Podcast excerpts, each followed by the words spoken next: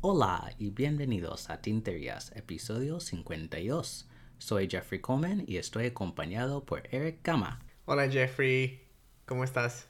Bien, bien, ¿y tú? Muy bien, muy bien. Eh, feliz de empezar esta nueva temporada de Tinterías. Sí, eh, ya estamos en la segunda temporada de Tinterías y tenemos mucho planeado para todos ustedes.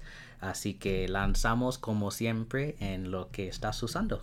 Pues mira, yo estoy usando mi Moonman M800, que de la que ya hemos hablado un poquito, este, con el punto mediano y todavía está, está cargada con Urban Stormy Gray, pero ya se me está acabando, lo estoy usando en todas mis cartas. ¿Tú qué estás usando? Yo estoy usando una nueva adquisición que viene de la marca Levenger la primera pluma de, ellos que tengo y este se llama L-Tech 3.0 y es una pluma facetada y una cosa interesante es que el extremo del capuchón se puede desenroscar y poner un estilo para poder tocar las pantallas de móviles y de iPads y cosas así. Así que será muy útil en invierno oh, cuando yo no quiero sacar mis manos de mis guantes en las temperaturas bajo cero. Y, y bueno, se ve muy bien, es un color azul marino y tiene adornos plateados que me gustó. Oh, sí, qué cool. Bueno, hoy tenemos algunas tinterías muy interesantes y vamos a comenzar con una edición especial de Sailor. Esta vez no viniendo de Norteamérica, sino de Europa. Y esta pluma es muy interesante porque es del tamaño King of Pen. Y esta edición se llama Mandarin Yellow y es una pluma amarilla con adornos de rodio y como bueno el nombre implica no King of Pen. Este es el tamaño más grande de el modelo 1911 según el mercadeo hay una cantidad limitada pero no han dicho cuántas piezas hay. Y es importante mencionar que estas plumas no serán numeradas saldrán en octubre y el mercadeo nos explica que el color amarillo simboliza el sol y los poderes de, vida que nos otorga y en el oriente también simboliza el centro del universo y la transición entre las estaciones. En China en particular es uno de los colores nacionales e históricamente solo el emperador pudo llevar ese color. En Feng Shui, que es esa filosofía muy, muy china en, términos de la organización de las cosas, el color amarillo también representa el calor y también la emoción.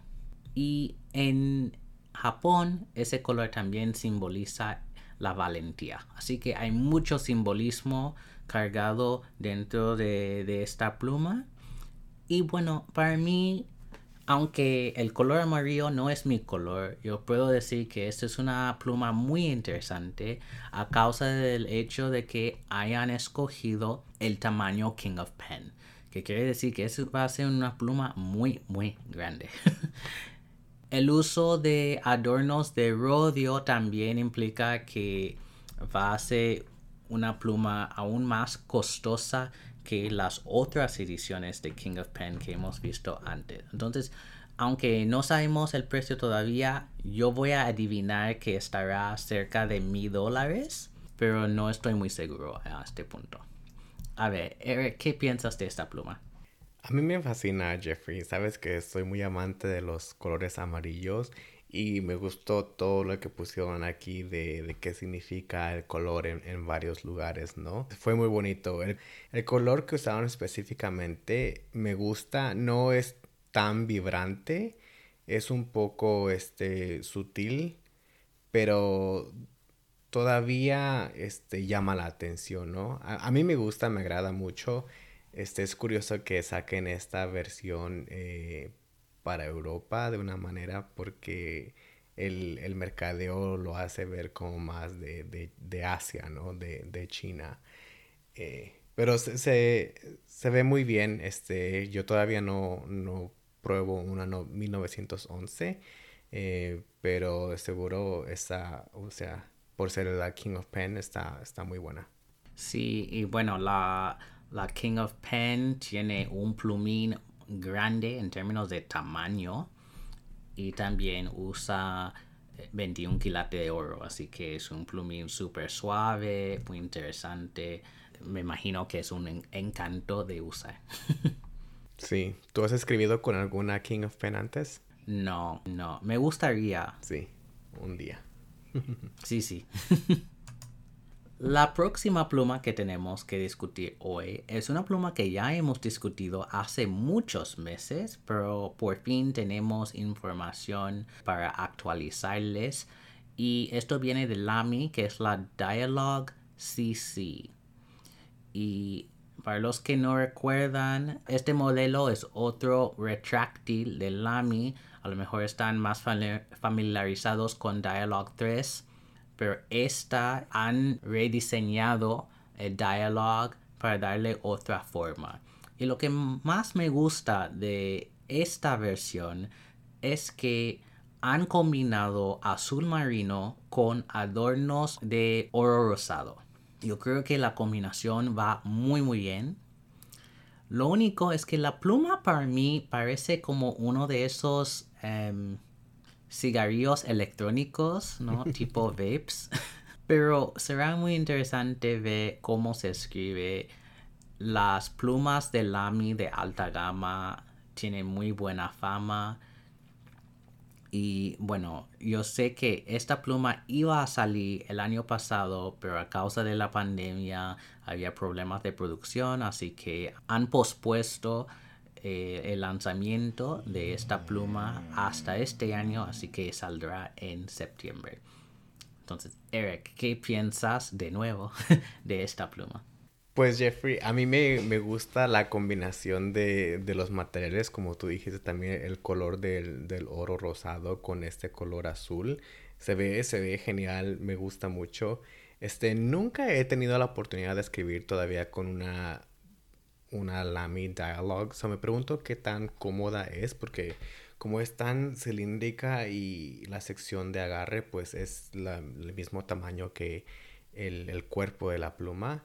No sé, bueno, me, me pregunto cómo es la experiencia, ¿no? Pero de seguro habrán amigos que nos puedan decir. ¿Sabemos el precio? No, todavía no. Em, pero yo sé que la Dialog 3 normalmente está alrededor de 300 dólares. Así que me imagino que esta versión también. Y solo vemos en la foto la versión azul marino, pero sé que hay una versión en blanco también. Sí.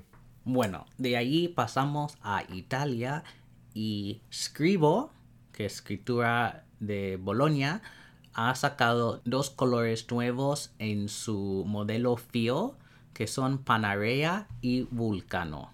Panarea es azul y yo creo que cubre todos los azules, desde azul cielo hasta azul marino dentro de la misma resina y tiene adornos de platino con sus plumines de 18 quilates de oro.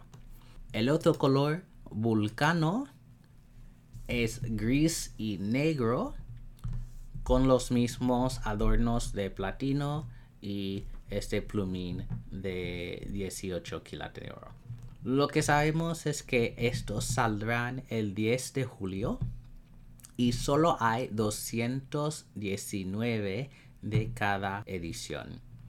Y vienen en varios tamaños de, de plumín, incluso extra, extra fino, que es algo que escribo de hace de, vez en cuando. A ver, personalmente yo soy muy fan de las dos. Yo creo que ambas son muy llamativas, son muy elegantes. La forma de este modelo FIO no exactamente para mí, pero yo puedo ver la belleza de las resinas que han usado. Eric, ¿qué piensas em, de estas dos? Voy a repetir todo lo que has dicho, Jeffrey, porque, bueno, eh, los colores son elegantísimos, me gustan ambos, me gustan los adornos, pero lo que no me agrada de la pluma es la, es la forma, ¿no? Este, no sé, me gusta cómo se ve desenroscada, pero la, la pluma completa, no sé, se me hace un poco diferente a lo que yo estoy acostumbrado y lo que me gusta, pero no está nada mal, este, me gusta la inspiración eh, y es muy curioso el extra, extra fino. Sí, hay muy pocas marcas que tienen extra, extra fino, ¿no? Como Platinum, que tiene, bueno, es UEF, no ultra extra fino. Pero me imagino que esto es más o menos lo mismo, ¿no? Extra, extra fino. Que también se llama Needle Point. Por si estás buscando hacer una modificación de un punto fino o extra fino a extra, extra fino, em, pueden pedir un needle point de sus plumineros de preferencia ah, para llegar a, esta, a este punto súper, súper fino. Y bueno, sabemos que en el papel de Cosmo Air la, línea se, se, esparce un poquito, ¿no? Así que la gente que les gusta el extra fino, será necesario comprar un extra, extra fino. Sí, también. Quedándonos en Italia, vamos a hablar un poco de Visconti, que han anunciado el próximo lanzamiento en la serie Van Gogh, que es The Café Terrace at Night, una de las pinturas de Vincent Van Gogh. Y esta, esta serie que viene en pluma estilográfica, rollerball y también ballpoint, es una resina que combina azul, anaranjado, verde y amarillo para recrear la, técnica de Van Gogh y la emoción que quería retratar Van Gogh con esta pintura. Pues viendo la pintura y viendo la pluma, yo creo que han ejecutado muy bien este concepto que en otras de la serie a veces es muy difícil entender la conexión entre la resina y la pintura. Y creo que en, este, en este caso lo han hecho súper bien. A mí me fascina esto. Lo único que sería quizás difícil para ciertas personas es que la sección es metálica. Así que si tienes manos muy sudadas, a lo mejor esto no va a ser para ti. Pero en términos de su look completo, yo creo que es una pluma muy muy elegante tiene adornos plateados, incluso el famoso clip del puente de Florencia, ah, que siempre tiene todas las plumas de Visconti. Así que, uh, Eric, ¿crees que lo han hecho bien? Absolutamente, Jeffrey. Estoy enamoradísimo de esta pluma. Dios mío. Qué bueno que no me gusten tanto las Visconti porque estuviera en peligro ahora mismo tratando de juntar dinero para comprarla. Es que lo, han hecho bien, como, como dijiste, combina tan bien con la pintura. Eh, tiene los mismos azules, los anaranjados, los amarillos, los cafés. Está, está muy, muy bonita. A mí no me, no me molesta mucho las secciones metálicas de agarre. Eh, así que para mí está bien. Y entonces puedes olvidar del clip de esta o no. Mm, yo creo que sí. Es que por ser tan bella la pluma, yo creo que pongo el clip, al, el, el capuchón al lado y me olvido de él, ¿no? sí, sí. pues no tenemos mucha información en cuanto saldrá esto, pero me imagino de lo que he visto, hay varias tiendas que ya tienen la pluma en preventa.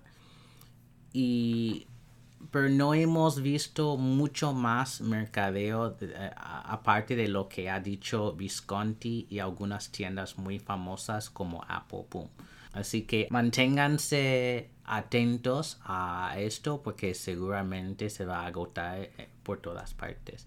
A mí también me gusta en general y, bueno, como dijiste tú, las secciones metálicas no me, no me molestan. Yo creo que es cuestión de cuidar bien, ¿no? tus manos y lo que tienes puesto en términos de cremas y cosas así.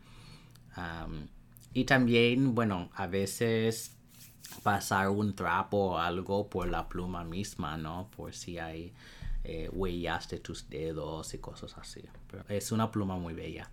Sí, una obra de arte. Sí. la última pluma que tenemos para hoy viene de una marca que nunca hemos discutido en el podcast, que es St. Dupont de Francia. Y han sacado dentro de la serie línea D grande un color nuevo que se llama Derby Gold. Yo puse esto en las notas para hoy por dos razones. Primero, nunca hemos hablado de la, de la marca. Y segundo, la resina o la lacra que han usado para esta pluma es tan única, en mi opinión. Esti Dupont es una marca muy, muy de lujo. Sus plumas son muy caras, pero siempre son capaces de ejecutar bien sus conceptos. Es una pluma, digamos, café y la resina tiene nueve capas de lacra y encima tiene unos puntitos de, de oro y tiene adornos dorados. Al extremo del capuchón tiene la D famosa de St. Dupont.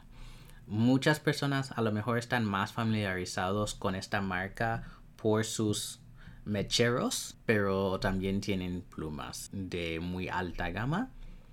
Y bueno, para darles un poco de la idea del precio, la pluma estilográfica está a 1095 dólares el rollerball a 995 dólares y el bolígrafo a 895 dólares. Así que son muy caras. Pero hay que considerar que, bueno, es una marca de lujo y también eh, la cantidad de trabajo que requiere una pluma con nueve capas de, de lacra y todos los detalles de oro que han puesto. ¿Vale la pena esto, Eric? pues mira, ahorita que estabas mencionando los precios, yo estaba pensando, Dios mío, ¿en qué mundo nos metimos que una herramienta de escritura cueste 900 dólares, no 1000 dólares? Eh, pero no es la única pluma, no es la única marca que, que sale así, así que ya estamos algo acostumbrados. Para mí, bueno, yo digo que sí vale la pena. La pluma está bellísima, bellísima. Sabes que me gusta todo con oro. Eh, y el cuerpo de la pluma, la lacra, que tiene ese como color caramelo. Sí. Se ve, se ve muy, muy lindo, muy bello. A mí me, encanta mucho, me gustan mucho los detalles. Me gusta mucho los el plumín, en la sección de agarre. Está, está muy bien hecha. Eh, obviamente no tengo el dinero para una pluma así, pero sí, sí me gusta mucho. Sí, yo tampoco tengo dinero para una pluma así. Eh, y hay muchas plumas en mi lista de deseo que no cuesten ni la mitad de, de esta pluma. Así que no está a mi alcance, pero yo sé que a, lo mejor hay oyentes que sí tienen el dinero para una pluma así, así que también es muy importante mencionar todo el rango posible, ¿no? Desde Platinum Preppy de 5 dólares hasta plumas así de mil, 1100 dólares, ¿sabes? Es que hay, hay todas las posibilidades y bueno, como hemos dicho muchas veces en el programa, hay de todo para todos. Así es. ¿Y qué plumas tan más guapas nos tocaron hoy, Jeffrey? Sí, es que parece que ahora que hemos llegado al verano, no todos están sacando sus plumas más bellas para animarnos un poco. sí. Pues hablando de cosas que no cuestan tanto, Eric, ¿puedes hablarnos un poco de la tienda de tinterías y cómo, cómo va? Sí, amigos, estamos muy emocionados de cómo fue recibida la tienda y nos da tanta alegría saber que les gustan los productos. Y un shout out especial a nuestro amigo José Antonio Domínguez por ser nuestro primer cliente de tinterías, que ya su pedido ya va en camino. Y entonces, si ustedes quieren comprar de la tienda Tinterías, pueden ir a nuestra página web tinterías.com y una de las pestañas verás la pestaña tienda y verás todos los productos que tenemos disponibles, tazas de café, botellas para agua, sudaderas, camisetas y más. Y dentro de nada habrá aún más productos que seguramente a todos le va a encantar. Así es, Jeffrey. Bueno, entonces, Eric, ¿qué tenemos para la palabra del episodio hoy? La palabra del episodio, amigos, es terraza. Así que en Instagram, por favor, publiquen una foto de su escritura de la palabra con el hashtag escribir tinterías y etiquétenos en la foto. Vamos a pasar al segmento de preguntas. Si quieres preguntarnos algo, puedes rellenar el formulario de contacto en nuestra página web tinterías.com, enviar un email a hola.tinterías.com, mandarnos un mensaje privado en Instagram, Tinterías Podcast, o si eres miembro del Slack de Tinterías, puedes enviarla ahí. La primera pregunta viene de nuestra amiga puertorriqueña Alexandra Cruz. ¿Qué hacen si empiezan un journal y no les gusta el papel? Uy. ¿Tú qué haces, Jeffrey? Bueno, no tengo mucha experiencia con esto porque ahora soy mucho más chiquismiquis con el papel. sí. Pero yo recuerdo cuando compré un dot pad de Rhodia. Mm. No me gustó nada el papel, pero yo me sentí tan mal que quería usarla, ¿no? Como era al principio de entrar en el hobby, yo pensé, bueno, acabo de gastar 10 dólares en este, este cuaderno, no puedo desperdiciar, tal. Entonces yo usé eh, todo el, el papel. Yo creo que ahora por ejemplo, Field Notes. Yo era muy, muy fan de Field Notes antes, pero por la mayoría sus libretas no, no van bien con plumas estilográficas. Así que los voy a vender o hacer intercambio con amigos por otro tipo de libreta. Y por alguna razón, si, si me toca mala suerte y compro una libreta que no me gusta, yo creo que lo vendería y sacar la página, porque yo creo que es muy fácil saber en una página si te va a gustar el papel o no. Así que yo escribiría al final, simplemente como hacer como, no sé, unos caracteres y tal, y a ver qué tal, qué tal este papel, y si no me gusta, pues pasarlo a, a alguien más. Sí. Curiosamente yo, Jeffrey, acabo de comprar unas libretas o unos cuadernos de segunda mano que eso le pasó a la persona. Eh, lo que hicieron ellos, bueno, eh, el muchacho es que él escribió en la primera página de cada cuaderno que yo hubiese hecho lo que tú hiciste, escribir en la última y cortar esa página, ¿no? Pero es una forma así de probar el papel eh, y bueno, una forma para el que compra el cuaderno de segunda mano en recibir algo más barato este, y, probarlo, ¿no? Yo todavía no pruebo las que compré, pero a mí, igual que tú, yo soy un poco más, este, picky o tiquismiquis, como dices tú, de, del papel. Y yo creo que tengo un cuadernito que no es que no me guste el papel, es que no me guste el tamaño. Mm. Y lo que hago es que la tengo usualmente siempre al lado mío para... Es que hay veces durante el trabajo que me siento tan desesperado que quiero usar mis plumas y pues agarro una y solamente empiezo a escribir cualquier cosa o una oración o escribo un poema y ya me salgo de eso, ¿no?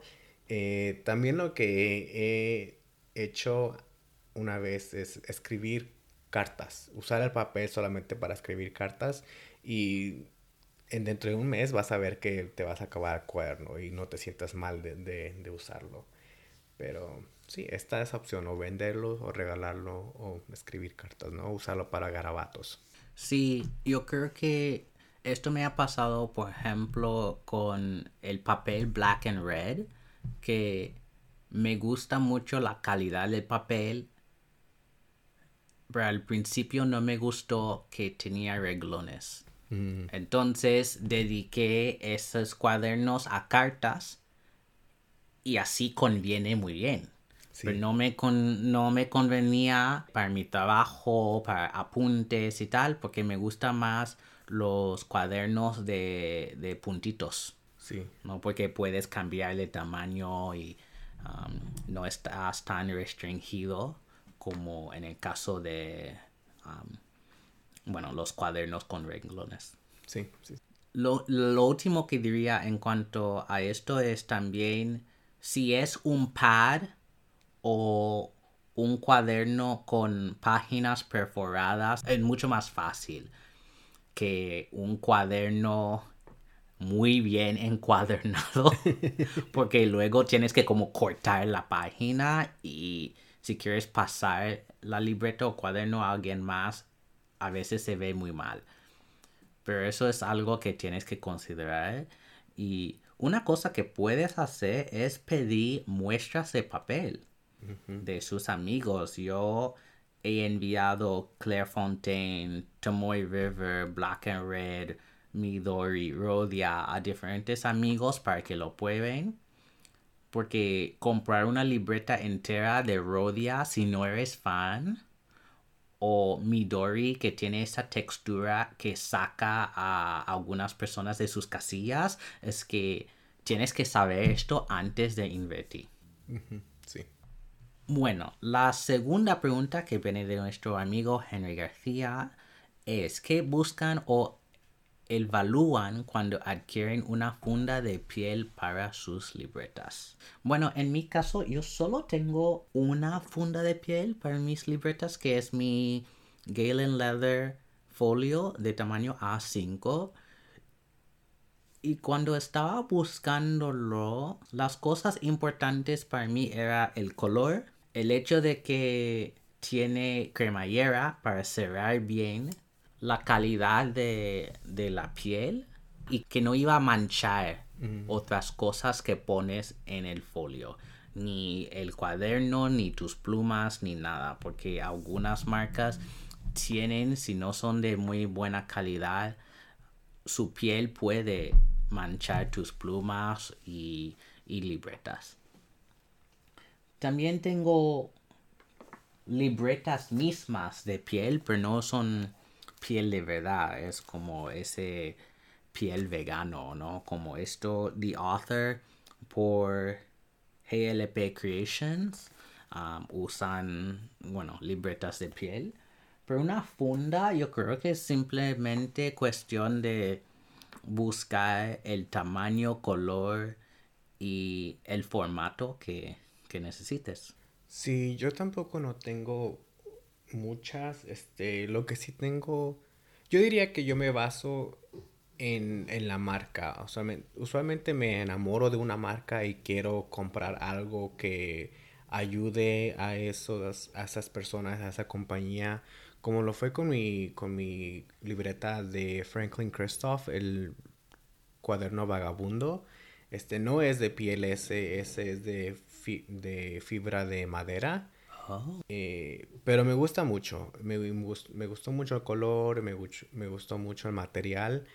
Em, recientemente también me compré una, una funda de Etsy, pero la verdad no te podría decir ni, ni quién fue el vendedor. Tendría que buscar en mi, en mi historial, en mis emails.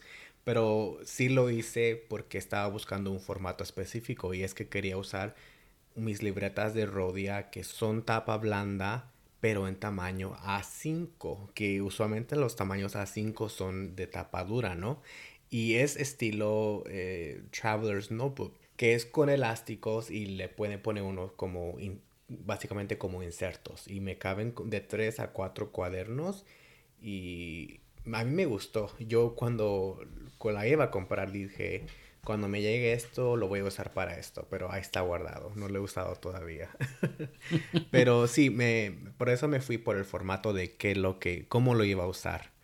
Eh, pero sí, ahorita estoy enamoradísimo de la marca Blue Star Crafts, así que voy a buscar algo que me guste más de ellos, una funda o algo que ver con escritura para también ayudarlos a ellos.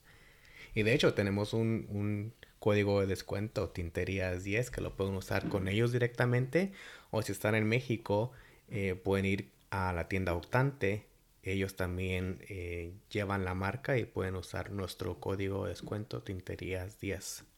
Próxima pregunta también de Henry es en cuanto a las plumas Sailor. ¿Qué diferencia tiene la Sailor Pro Gear Slim y la 1911? La gran diferencia es la forma, que el Pro Gear Slim tiene extremos planos y 1911 tiene extremos redondeados. Entonces es cuestión de estética. Donde tienes que cuidar es en cuanto a los nombres, porque esto confunde a mucha gente. En la mayoría de mercados hay tres tamaños de, de estos.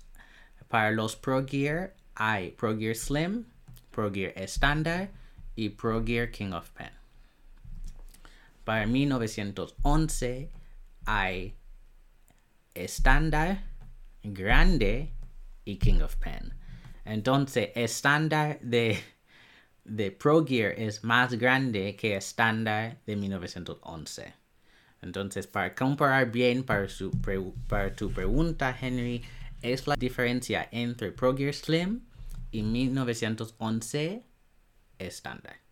Entonces, en ese caso, la única diferencia es la forma de, de los extremos. El plumín es igual, la, en términos de tamaño de plumín y también la cantidad de oro en el plumín es igual. Lo único también que añadiría es que dependiendo de tu mercado, hay más ediciones especiales en un modelo u otro. Por ejemplo, aquí en Estados Unidos, Sailor North America ha sacado muchas ediciones especiales en 1911 y muy pocas en Pro Gear. Pero en Japón usualmente sacan más Pro Gear, ¿verdad? Sí. Y parece que en Europa hacen como mitad, mitad. Así que mm. cada mercado es diferente y esto es cuestión de estética. Yo soy más de Pro Gear, yo sé que Eric es más de 1911. Entonces hay de todo para todos. bueno, una pregunta más en cuanto a Sailor. ¿Qué características tienen los plumines Zoom y música? Eso mismo quiero saber yo.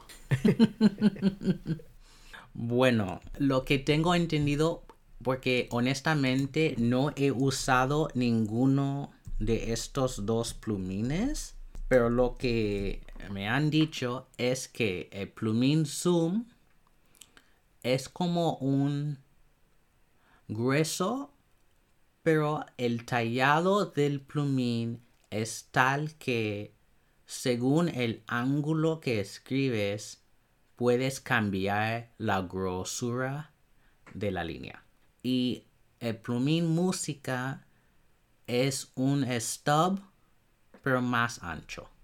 Es interesante que lo llamen música porque los, las personas que están en el mundo de la música usualmente usan lápiz para marcar sus partituras. Sí, y yo no sé si esto es algo reciente o siempre ha sido así, no, no entiendo bien. Lo que, bueno, como la historia de los plumines música es que los compositores lo usaron para escribir las notas porque como tiene cierta anchura eh, bueno los ciertas notas como ves en las partituras ah, cambian tienen mucha variación de línea no en los círculos Así que eso es lo que dicen, pero tendremos que invitar a nuestros amigos de Sailor para informarnos un poco más. Sí. Bueno, próxima pregunta viene de nuestro amigo Oscar en Guatemala. ¿Qué es lo que más les ha gustado de tener la comunidad en Slack? qué sorpresa agradable se llevaron también al abrirlo. Pues para mí lo que más me ha gustado es como tener toda la familia en un lugar, ¿no? Todos nuestros amigos eh, juntos hablando de temas que nos gusta. Y es una buena forma de mantener todo organizado, ¿no? En sus canales de, de plumas, de tinta, de cartas. A mí me gusta mucho y gracias a todos los que se han unido. Yo añadiría que también hay canales que no tienen nada que ver con el hobby. Por ejemplo, el canal de mascotas. Ah, sí. Y todo el mundo está poniendo fotos de sus perros y gatos y no sé qué más. Y bueno, hay, me gusta mucho el canal de cocina porque la gente pone recetas, ponen fotos de de whisky, de vino, de cerveza, de tamales, tacos, es que hay de todo. Y entonces nos da hambre, no solo de plumas, tintas y papel, pero también a veces de licores y de comida. Así que, sí, como dijiste, es, es como una familia. Hay muy buenas personas, no hay, no hay problemas en Slack no hemos tenido que votar a nadie, es que no tenemos que moderar, ¿no? Todos somos adultos y no hay no hay comentarios muy fuera de lugar ni nada de eso, porque no estamos hablando de, las, de la política ni cosas polémicas, digamos. Em, aunque hay polémicas dentro del mundo estilográfico de que vamos a hablar la semana que viene, yo creo que por lo general, incluso esas tipo de ese tipo de polémica no llega al nivel de, de broncas. Sí. Así que a mí me ha, me ha encantado mucho este grupo. A ver, sorpresa agradable. No sé, quizá yo diría que algunas personas que conozco solo por Instagram. Nunca he visto sus caras, así que en Slack algunas personas han puesto fotos de sí mismos con sus familias o con sus mascotas y así puedo conocer un poco mejor a los oyentes y amigos de la comunidad. Hmm. Yo no creo que tengo solamente que fue muy bien recibido y casi siempre este, hay nuevos integrantes. La última pregunta de esta semana viene de José Antonio Domínguez. y es una pregunta muy creativa y muy difícil. si fueran dueños de Tinterías Pen Company, ¿cuál sería el estilo de la marca? ¿Sus plumas serían sobrias o estarían llenas de color? Muy interesante. Me gusta la pregunta. sí, a mí también. Tendríamos un poco de todo, ¿no, Jeffrey? Porque, bueno, yo soy más de, color. A mí me encantan los, los amarillos, rojos, plumas con color, plumas llamativas. Eh, y si tuviéramos cuadernos, este, ya me los imagino, súper gráficos, súper cool, mucho color. Eh, no sé, no sé qué, qué piensas tú, Jeffrey. Sí, yo creo que esto es lo bueno de el equilibrio entre nosotros dos, que yo soy mucho más sobrio en, en cuanto a mi colección de plumas y, y cuadernos y todo, pero hay ciertas piezas en mi colección, por ejemplo, mis Pocket Six de Sean Design, que tienen mucho color. Y yo soy muy fan de, las plumas que hace él. Así que Tinterías Pen Company sí tendría un poco de todo. A lo mejor serían modelos diferentes. Entonces, el modelo Eric que tendría todo esto de rojos, amarillos, eh, adornos dorados siempre. y Y el modelo Jeffrey que sería más formal, ¿no? Azules, eh, verdes oscuros, negros, con diferentes opciones de adornos, a platino, rodio y dorado. Yo creo que tendríamos que tener plumines de acero y de oro para dar opciones a nuestros em, todos nuestros amigos y da igual su presupuesto. Yo creo que estaríamos muy de acuerdo con el, las plumas tendría que ser de sistema de pistón. Mm, sí. Yo creo que ambos nosotros son muy fan de este sistema. Los plumines tendrían que ser de tipo que se podría sacar fácilmente para poder limpiar la pluma, porque yo no quiero problemas. Pero no he pensado mucho más en, en esto, aunque Eric y yo sí hemos tenido discusiones de diseñar una pluma en algún momento, pero es un futuro muy muy lejano porque no tenemos nada de dinero. y, no sé, no, no sabemos con quién trabajaríamos para hacer una pluma. Pero es algo que sí está en nuestros sueños, ¿no? Para tinterías, tener una pluma tinterías pero no, no, no saldrá eh, en los próximos meses ni, ni años, creo. bueno, en los próximos años quizás, pero en los próximos meses no. bueno, muchísimas gracias a, a, todos por sus preguntas. Esta semana me, me han gustado muchísimo. Bueno, una noticia, la semana que viene Oscar Amado de la tienda ECT en Guatemala vendrá al podcast para hablar con nosotros sobre las plumas chinas.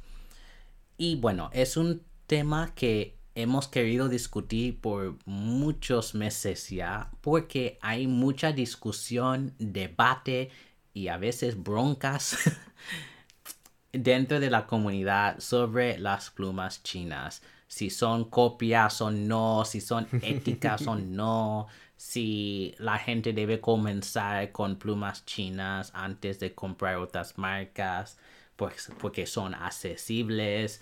Eh, hay muchas preguntas. Así que vamos a pedir que ustedes manden sus preguntas para nosotros tres por Instagram o Slack o email para que podamos tener ese, esa entrevista eh, y discusión más que nada sobre esto, ¿no? Que ya hemos tenido Oscar en el podcast antes, entonces no vamos a hacer como una entrevista formal de él y su tienda, más que vamos a lanzar directamente en esto de las plumas chinas, que Eric y yo tenemos varias en nuestras colecciones de Moonman, Jinhao, Wingsong, Hongdian y otras marcas.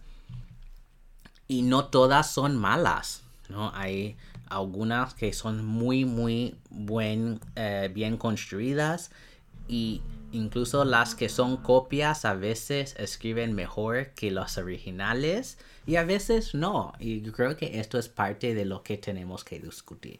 Así que eh, estamos muy emocionados para tener Oscar aquí con nosotros otra vez, que es un gran amigo de podcast. Así que eh, vengan preparados con sus preguntas y con mentes abiertas para aprender eh, sobre lo que está pasando con las plumas chinas. Como siempre, muchísimas gracias por escuchar este. Como siempre, muchísimas gracias por escuchar este episodio. Pueden encontrar a Eric en Instagram como guion bajo, Eric Gama guion bajo, y a mí como Dr. Coleman 1102. Y recuerden, no hagan tonterías, sino tinterías. Chao. Bye. Thank you.